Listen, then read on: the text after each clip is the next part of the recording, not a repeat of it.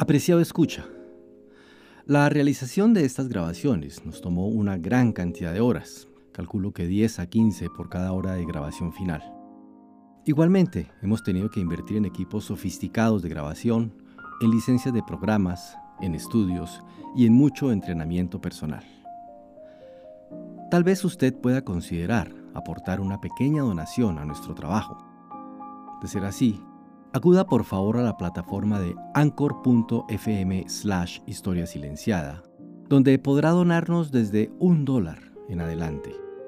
Cualquier cantidad es una gran motivación para nosotros y un apoyo importante para continuar con este trabajo. Le repito la dirección tal y como se escribe, anchor.fm slash historia silenciada. Le agradezco de antemano su generosidad.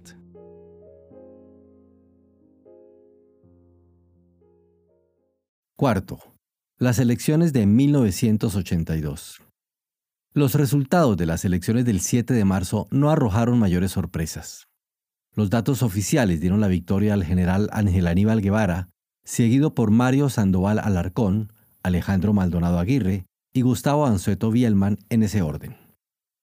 Pocos días después el Congreso, controlado por los partidos del oficialismo, perfeccionó la elección y otorgó la presidencia al general Guevara. Pero el escrutinio fue cuestionado de inmediato por todos los candidatos perdedores y un clima de profundo malestar se extendió por el país. No eran muchos los que estaban dispuestos a aceptar pasivamente estos resultados. Ángel Aníbal Guevara, 38.9%, Mario Sandoval Alarcón, 28.2%, Alejandro Maldonado Aguirre, 22.7%, Gustavo Anzueto Bielman, 10.1%. A pesar de sus diferencias, los tres líderes opositores ofrecieron a las pocas horas una conferencia de prensa conjunta en la que denunciaron que se había cometido fraude.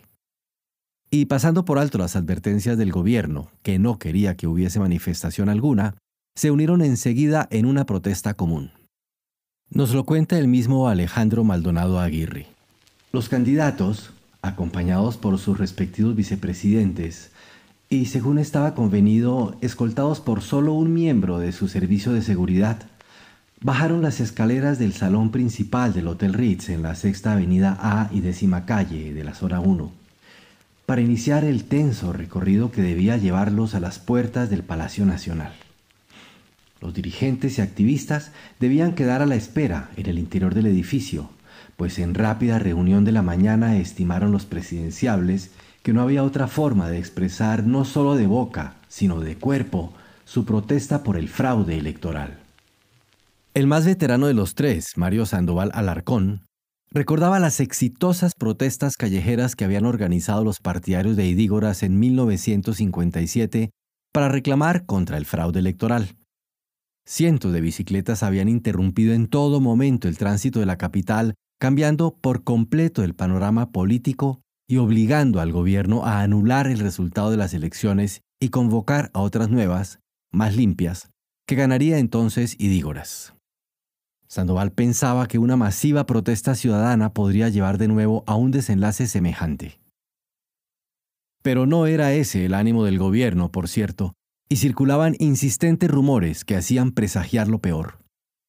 El que más se repetía era el que mencionaba que Donaldo Álvarez, ministro de Gobernación, había dado la orden expresa de matarlos si los candidatos se acercaban al Palacio de Gobierno. Donaldo era capaz de hacerlo, sin duda alguna, o al menos eso pensaba toda la ciudad de Guatemala en aquella época. Por eso, con mucha expectación y seguramente con cierto temor, los tres candidatos se dirigieron hacia el norte, hacia la sede del poder, llevando un memorial en que pedían la anulación de las recientes elecciones y la realización de nuevos comicios. No pudieron avanzar mucho. La avenida estaba bloqueada por agentes uniformados y otros de particular que apuntaban sus armas contra los intrusos candidatos. Cuenta Maldonado Aguirre. Pronto sonaron algunos disparos de armas de fuego, y cuando todo hacía pensar que se iba a cometer un crimen político de enorme magnitud, apareció un policía uniformado que bajando de un autobús policial los invitó a que subieran al vehículo sin dilación. En breve recorrido los llevaron a la sede del segundo cuerpo de la Policía Nacional y los hicieron pasar a una salita en la que pronto apareció el propio jefe de la policía, el general Germán Chupina. Siguió una discusión en la que Chupina les informó que habían sido detenidos por su propia seguridad, pues se tramaba un atentado en su contra, sin aclarar demasiado si se trataba de una acción preparada por la guerrilla para generar el caos político nacional o por la famosa judicial, que siguiendo las órdenes de Donaldo Álvarez estaba dispuesto a imponer un corte definitivo y brutal a toda protesta. Chupina mismo, para evitar cualquier problema, llevó a los tres candidatos a sus casas. En la de Sandoval Alarcón, tuvo que soportar, según se cuenta, las furiosas invectivas de su esposa Lisi, quien lo increpó duramente. De este modo terminó la protesta política de los adversarios del gobierno, pero no por eso acabaron las dificultades para el régimen, pues la iniciativa se trasladó entonces al ámbito militar. Los rumores que circulaban afirmaban que en el propio mariscal Zavala se habían cambiado las papeletas de la elección y que esta maniobra había sido presenciada por muchos oficiales que, indignados, pensaron que algo radical debía hacerse para evitar que el general Guevara asumiera la presidencia. El clima de descontento, que ya existía por cierto antes de las elecciones, se convirtió entonces en el caldo de cultivo propicio para una verdadera conspiración.